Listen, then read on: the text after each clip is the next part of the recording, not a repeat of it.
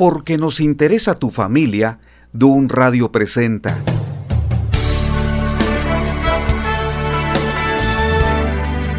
...50 días ordenando mi casa... ...un programa de reflexión y análisis... ...acerca de lo que nos interesa... ...para que la familia se encuentre en mejores condiciones... ...quédate este tiempo para retroalimentar este programa... ...comenzamos...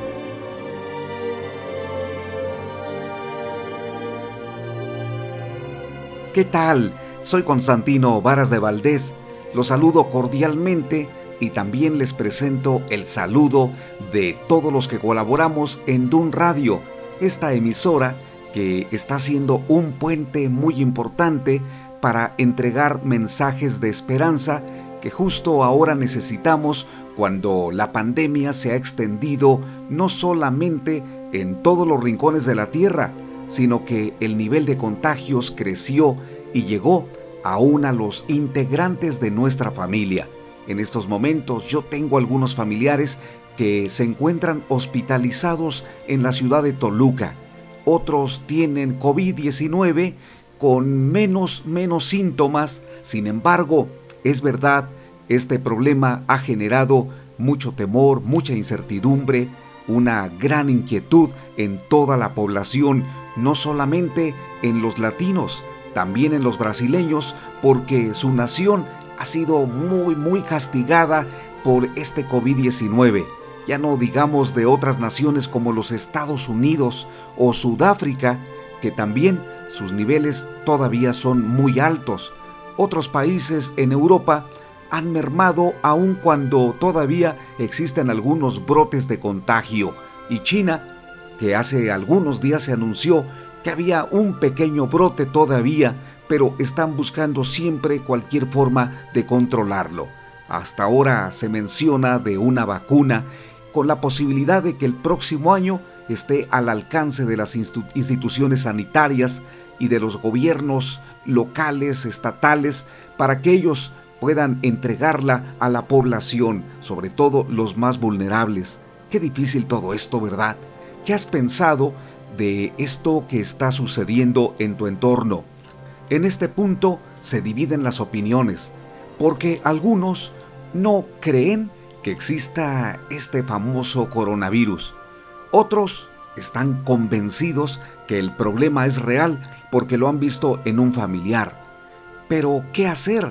Porque aquellos que no aceptan que es real este problema señalan que podría ser un invento de alguien, podría ser un complot de alguna nación o de alguna institución o de algún hombre rico, o bien simplemente podrían señalar que es el engaño del gobierno, una distracción, pero aquellos que lo hemos vivido de cerca, por familiares, por amigos que han sido contagiados y algunos que han fallecido, con todos los elementos científicos declarando que se trataba de COVID-19, entonces algo tenemos que hacer, porque el problema se sigue extendiendo.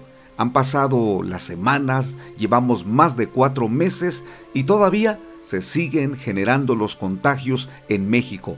Estoy hablando solamente de nuestra nación. Aparte, tendría que mencionar a Perú, Colombia, otras de las naciones con un gran índice de personas contagiadas y que día a día sigue aumentando. ¿Por qué pensar en México, esta nación desde la cual nosotros estamos enviando este programa?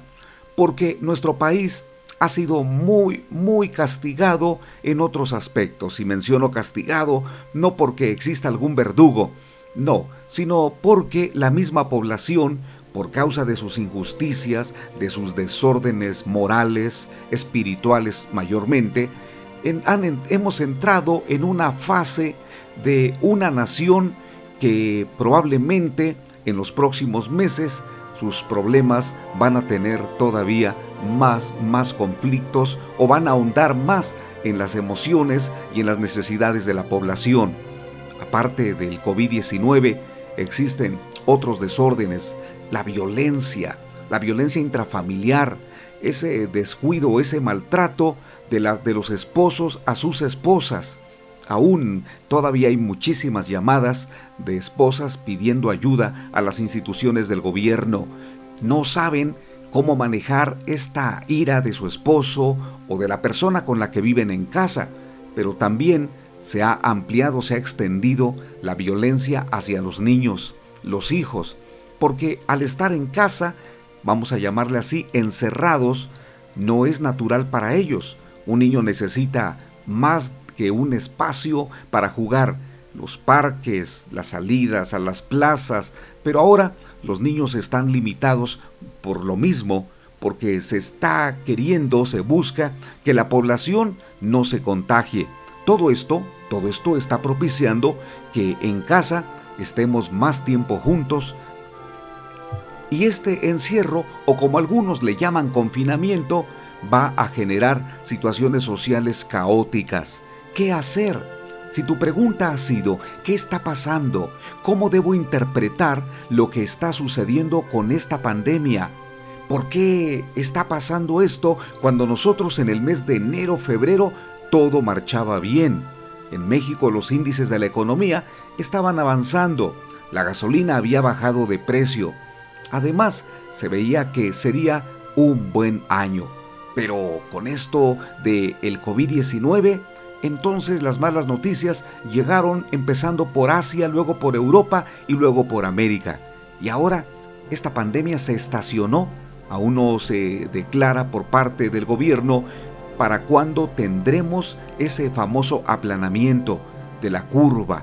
No sabemos todavía cuándo el número de casos va a disminuir o el número de fallecidos va a ser menor. Todavía no sabemos. Existe todavía incertidumbre. ¿Qué hacer? Quiero que en este programa, y te invito, para que juntos reflexionemos respecto a la posición de Dios. Porque si esta pandemia llegó y se ha quedado y estará aquí por varios meses, entonces tú y yo somos vulnerables para contagiarnos. Por supuesto, porque salimos, entramos, tenemos convivencia con familiares, con amigos, si tú tienes un negocio, por necesidad lo has abierto, si eres profesor, tienes contacto con tus estudiantes, aunque ahora todo sea virtual, pero llegará el momento en que saldremos a la calle la mayoría de la población, aunque algunos, lo aclaro, están saliendo con cubreboca, con sana distancia y otros sin tomar en cuenta esas restricciones. ¿Qué hacer entonces? Veamos cuál es la perspectiva de Dios para enfrentar el coronavirus. El mejor texto de la Biblia sería el Salmo 91, aunque aclaro, toda la Biblia tiene una respuesta. Los 66 libros representan para nosotros la respuesta de Dios. En particular, he escogido el Salmo 91 porque fue escrito bajo un contexto de dolor, de preocupación, de temores, de mucha angustia, no solamente ansiedad, ansiedad hacia algo que podría ser no real. No, aquí había enemigos reales. Existían problemas que eran también epidemias y lo vas a leer en un momento. Salmo 91. El que habita al abrigo del Altísimo morará bajo la sombra del Omnipotente. Diré yo al Señor, esperanza mía y castillo mío, mi Dios en quien confiaré. Él te librará del lazo del cazador, de la peste destructora, con sus plumas te cubrirá, y debajo de sus alas estarás seguro. Escudo y adarga es su verdad. No temerás el terror nocturno, ni saeta que vuele de día, ni pestilencia que ande en oscuridad, ni mortandad que en medio del día destruya. Caerán a tu lado mil y diez mil a tu diestra, mas a ti no llegará. Ciertamente con tus ojos mirarás y verás la recompensa de los impíos, porque has puesto a Jehová, que es mi esperanza, al Altísimo por tu habitación, no te sobrevendrá mal, ni plaga tocará tu morada, pues a sus ángeles mandará acerca de ti, que te guarden en todos tus caminos. En las manos te llevarán, para que tu pie no tropiece en piedra. Sobre el león y la serpiente pisarás, hollarás al cachorro de león y al dragón. Por cuanto en mí ha puesto su amor, yo también lo libraré. Le pondré en alto por cuanto ha conocido mi nombre. Me invocará Y yo le responderé, con él estaré yo en la angustia, lo libraré y le glorificaré, lo saciaré de larga vida y le mostraré mi salvación. Qué precioso es este texto de la Biblia. ¿Lo habías leído? Si no lo habías hecho antes, mira este salmo que es el número 91. Es importante que nosotros veamos en este salmo el argumento de Dios para poder enfrentar lo que tú tienes allí, que te está estorbando, que te está causando temor y ansiedad.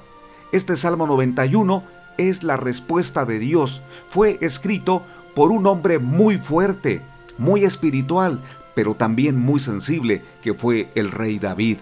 Escribió este salmo porque estaba rodeado de peligros reales.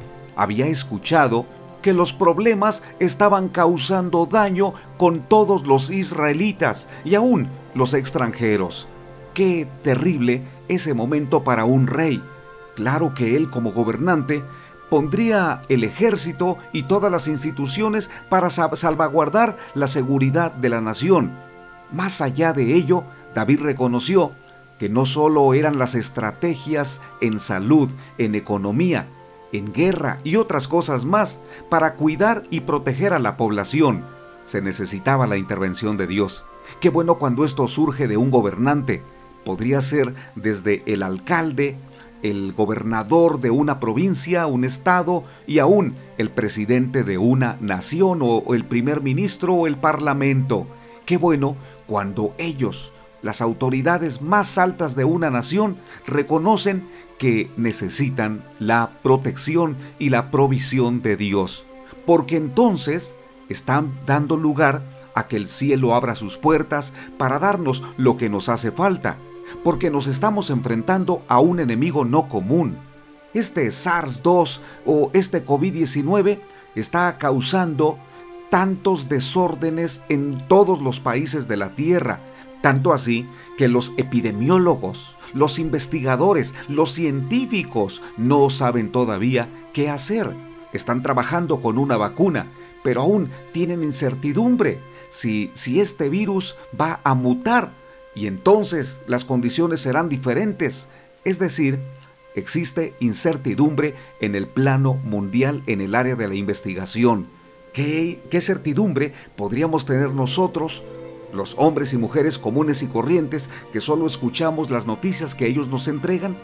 Yo creo que nosotros podemos tener una mejor noticia, no relacionada con la ciencia, sino con lo espiritual, porque lo espiritual es lo que debe ir por delante para enfrentar un problema. ¿No te parece? ¿Qué es lo espiritual? Me estoy refiriendo no a cuestiones religiosas, en donde tú busques, eh, con todo respeto lo voy a declarar, no que tú te ampares o te refugies en una sortija, en una cadena, en una imagen, en un tatuaje o en algo que para ti te inspira buena suerte o protección y mucho menos hoy te podría decir, no te ampares o no te refugies en la santa muerte. Tampoco en aquello que alguien formó, que creó con sus manos. Tampoco. Hoy necesitamos una adoración real. Hoy necesitamos que la fe despierte. La pandemia COVID-19 debe despertarnos de ese letargo espiritual en el que hemos vivido, acostumbrados a ser religiosos de ocasión Solamente en aquellos tiempos, cuando el agua llega hasta el cuello, entonces clamamos Diosito o las expresiones que tú tienes cuando estás en peligro. Es necesario levantarnos de ese sueño espiritual y hoy desarrollar confianza plena en el Dios eterno.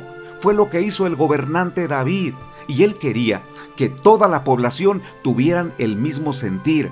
¿Alguien lo acusó de que el Estado no era laico? Seguramente, pero también alguien estimó que ese hombre, ese gobernante, estuviera tan cerca de Dios porque de allí vendría el consejo. Y llegó un gran consejo con el Salmo 91. Inmediatamente les dijo, el que habita al abrigo del Altísimo morará bajo la sombra del Omnipotente.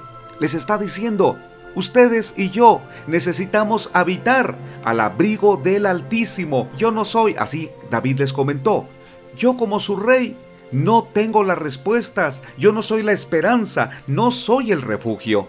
Tenemos que buscar al Dios eterno, al Dios de Israel, el Dios que liberó a nuestros padres cuando los llevó por el desierto y los llevó a la tierra prometida. A ese Dios eterno debemos adorar. Por eso David aquí resaltó las cualidades y los atributos del Dios Todopoderoso que tú debes sostener, porque esos te van a sostener. Dios te va a sostener en esta crisis por la confianza que tú desarrolles. ¿Por qué debemos confiar que Dios nos va a ayudar para enfrentar este COVID-19? Por lo que dice en su palabra, Él es el Altísimo, Él es el Omnipotente. La expresión omnipotente quiere decir que no tiene Dios ninguna limitación para responder tus necesidades. Dios todo lo puede hacer. Dios es todopoderoso. Por eso David le dice al, pueblo en el versículo número 2, diré yo al Señor, esperanza mía y castillo mío, mi Dios en quien confiaré. Era muy claro que David estaba bien posicionado para enfrentar ese, ese problema. Él le llamó peste, le llamó peste destructora, le llamó terror nocturno, le llamó saeta que vuele de día, le llamó pestilencia que andaba en oscuridad, le llamó mortandad que en medio del día destruía. Es decir, David señaló bastante bien los conflictos que estaban a su alrededor. Y fíjense que no estaban muriendo pocos, estaban muriendo muchísimos, porque él declaró, caerán a tu lado mil y diez mil a tu diestra, mas a ti no llegará. Esos son los efectos de una peste, como si fuera efecto dominó, se contagia uno y luego él contagia a todos los de su casa. Y luego ellos, si no tienen cuidado, contagian también a sus amigos o a, vecinos. Este problema creo que no lo habíamos tenido desde aquellos años con la llamada epidemia de peste negra que asoló a Europa a mediados del siglo XIV, un vacilo que transmitía a través de parásitos como pulgas y piojos que vivían en ratas, en algunos otros roedores y en los propios humanos. Se cree que una vez más la epidemia empezó en Asia y se dispersó hacia Europa aprovechando las rutas comerciales. En la península ibérica, la población pasó de 6 millones a solo 2.5 millones. También la gripe española, en 1918, una de las crisis más graves de salud pública de la historia.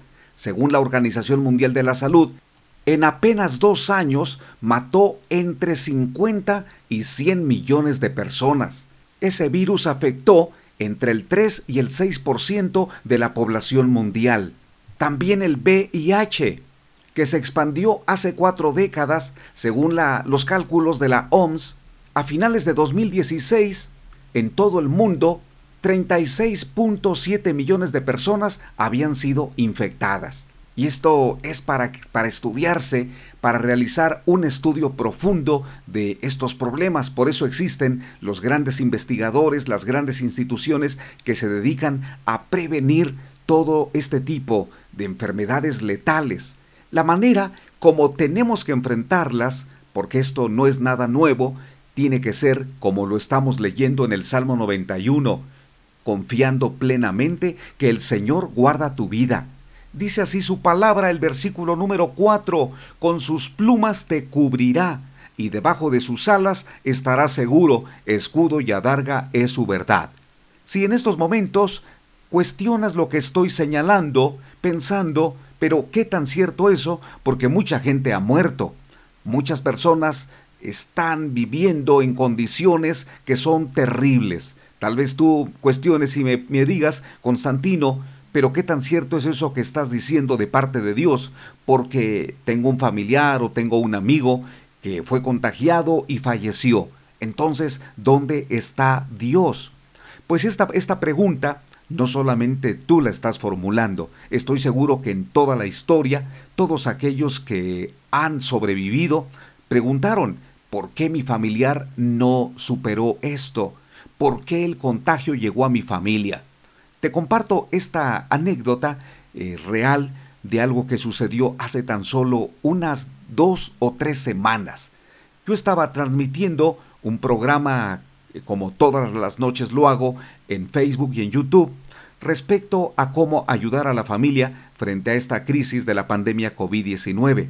Un amigo de la ciudad de Irapuato me llamó y me dijo, Constantino, ¿podrías pedirle a las personas que escuchan el programa que oren por mi hermano porque él acaba de entrar a hospital por COVID-19. Para mí fue una, una noticia que desgarró mi corazón porque ellos son mis grandes amigos. El, el paciente que ingresó es médico. Me comentó que por tratar o por atender a los pacientes su hermano se había contagiado. Le dije, permíteme orar por tu hermano y estuve orando y recibí noticias día a día. Un día me comentó, mira, a mi hermano le han puesto oxígeno y lo van a intubar. La situación ya, ya pasó eh, a otro plano, está fuera de control. ¿Podemos seguir orando por él? Entonces le dije, necesito llamarle a tu hermano. ¿Sería posible? Y así fue. Le, le marqué a su número de celular y la persona que estaba a su lado, una, una enfermera, fue muy atenta en tomar el celular eh, para que él, ella pusiera el altavoz. Y conversé con el, el doctor. Le comenté que cómo estaba, o le pregunté, mejor dicho, que cómo estaba su fe. Él dijo, estoy alejado de Dios, no estoy en un buen momento. Así hablaba entre palabras muy cortadas, porque traía puesto el oxígeno. Entonces le dije, voy a orar por ti, pero antes le, le, le leí una parte de la Biblia diciéndole, ten confianza en que Dios te va a sostener. El Señor es todopoderoso para levantarte. Y enseguida oré por él, pero le dije, invita a Jesucristo para que tome el control de tu vida. Y oré, oramos juntos. No fue la única llamada que hice. Así estuve llamando. ¿Y qué creen? Él tuvo una recuperación extraordinaria. Y días después fue dado de alta. Pero no fue todo, él me marcó. Entonces me dijo, dale las gracias a todas las personas que estuvieron orando por mí, porque fueron días de terror. Yo soy médico, estoy acostumbrado a ver todo esto, pero que a mí me sucediera fue algo inimaginable. Pero en esos días eh, eh, sentí, experimenté la poderosa mano de Dios, sentí que iba a morir, pero también recibí aliento, nuevas fuerzas que yo no tenía, no dependían de mí, pero las recibí y me dijo muchas gracias por haber orado por mí. Hoy salgo del hospital con una nueva fe, con un nuevo testimonio que contar. Cuando, cuando escuché su llamada, le compartí a otras personas ese gran resultado de parte de Dios. Y les dije, sé que algunos cuestionan que Dios no responde, que no escucha, pero ¿cómo vamos a interpretar el caso de este médico que Dios lo levantó? Vamos a creer que Dios fue consentidor de él, que Dios tiene favoritismo? De ninguna manera.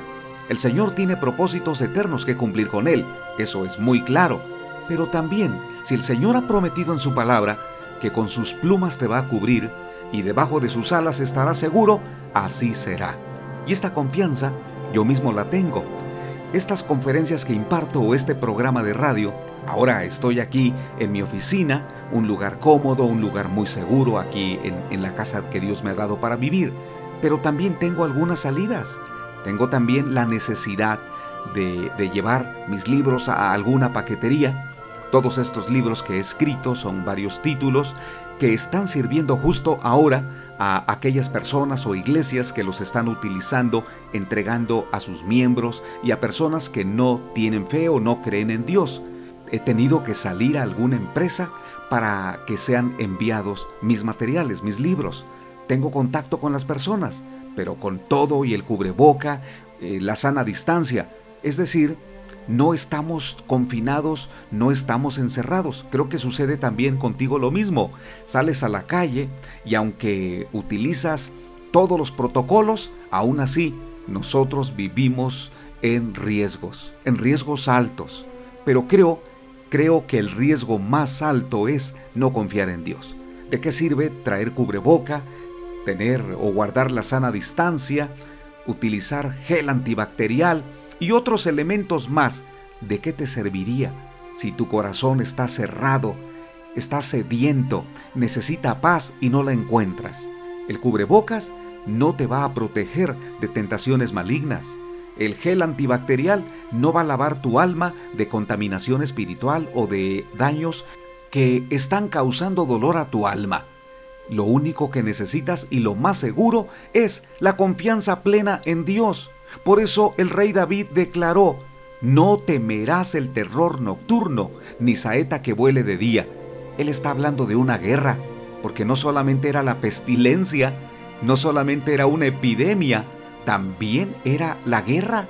Los enemigos estaban afuera de la ciudad, la sitiaban y desde allí enviaban sus flechas ardientes para quemar la ciudad. El rey David les dice, no debes temer, no debes tener temor, no debe tu alma entrar en una crisis de ansiedad por lo que puede pasar. Y además declara, caerán a tu lado mil y diez mil a tu diestra, pero a ti no llegará, porque vas a mirar, vas a mirar al Señor, porque has puesto en Él tu esperanza al Altísimo por tu habitación. Y esto de mirar al Señor es con los ojos de la fe, con la confianza plena que Él te sostiene, pues dice que aún Dios está dispuesto a enviar a sus ángeles para que te guarden en todos tus caminos. Este texto fue una profecía que se cumplió en la vida del Señor Jesucristo cuando lo guardó, cuando fue tentado por Satanás allá en el desierto, cuando el Señor estaba orando y ayunando, y el mismo diablo le repitió esta promesa que Dios lo guardaría, que se subiera al pináculo del templo, se echara abajo, así que no pasaría nada. Pero el Señor Jesucristo le dijo, también Dios dijo, no tentarás a tu Dios. El Señor te va a guardar, el Señor te va a sostener, pero no debes ponerlo a Dios a prueba, diciendo, no pasa nada, yo voy a, tratar a una persona con síntomas o, sin síntomas de COVID-19. Es más, le voy a dar un abrazo, y si es mi novia la voy a besar. No pasa nada, yo asumo los riesgos, no importa.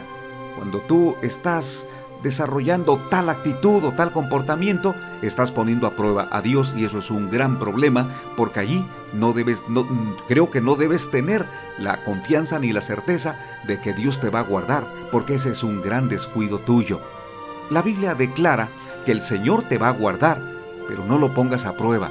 Es mejor que, te, que de tu parte asumas todos los cuidados que te sean posibles y también que lo hagas con tu familia en este tema, el día de hoy, estoy, estoy eh, sobre todo animándolos y motivándolos para que confiemos en Dios.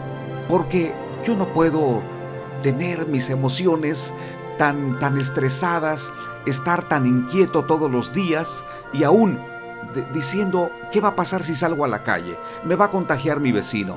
Yo no puedo entrar en esa paranoia. Necesito confiar que el Señor sostiene y guarda mi vida. Y, sobre todo, tener en el corazón las promesas de Dios, porque Él ha dicho, porque ha, pues, si ha puesto en mí su amor, yo también lo libraré. Versículo 14, le pondré en alto por cuanto ha conocido mi nombre. Me invocará y yo le responderé. Con él estaré yo en la angustia, lo libraré y le glorificaré, lo saciaré de larga vida y le mostraré mi salvación. Qué maravilloso esto que estoy leyendo. ¿Lo puedes creer? Yo lo debo creer. Cuando salgo a la calle, cuando estoy en casa, aún cuando no me enfrente a un COVID-19, cuando tenga yo que enfrentar a otro tipo de enemigos, la violencia, el narcotráfico, otras cosas que en la calle se encuentran. ¿Qué hacer? Mi confianza plena en el Señor. Así que, queridos amigos y queridas amigas, en este programa, ¿qué hacer? ¿Cuál es nuestra esperanza? cuando estamos enfrentando una epidemia o algún otro tipo de crisis, tu confianza en Dios es clave. Te animo para que este día hables con Dios y también le digas a tu familia que lo que nos va a ayudar a salir adelante no es que mermen el número de contagios o que la vacuna esté disponible en todos los sectores. Por supuesto, son buenas herramientas, pero sobre todo necesitas tu plena confianza en el Señor. Y si ya estás contagiado de COVID y ahora estás en casa con oxígeno, pon tu confianza que el Señor guardará y sostiene tu vida. Si nos permites, podemos orar por ti. Basta con que nos escribas en un mensaje privado, danos tu número de celular o escribe un correo electrónico. Nos vamos a comunicar contigo para orar por ti. Si tienes un familiar que está hospitalizado, también podemos orar por él. Deseamos que tengas apoyo en esta etapa que es tan difícil. No solamente que me escuches este programa y yo termine y ahora te diga adiós, también quiero ponerme a tus órdenes para orar por ti. Y darte algún consejo o escucharte si necesitas hacerlo. Así que ahora mismo eh, mi correo electrónico constantinovaras.hotmail.com constantinovaras.hotmail.com y también puedes dirigirte a esta emisora Dun Radio. Hazlo con toda confianza, envíanos un mensaje privado. Vamos a buscarte, vamos a responderte. Gracias por estar aquí con nosotros. Les invito para que continúen en esta programación de Dun Radio. Soy Constantino Varas de Valdés, que con la gracia y los atributos de Dios tengamos un gran día. Hasta pronto.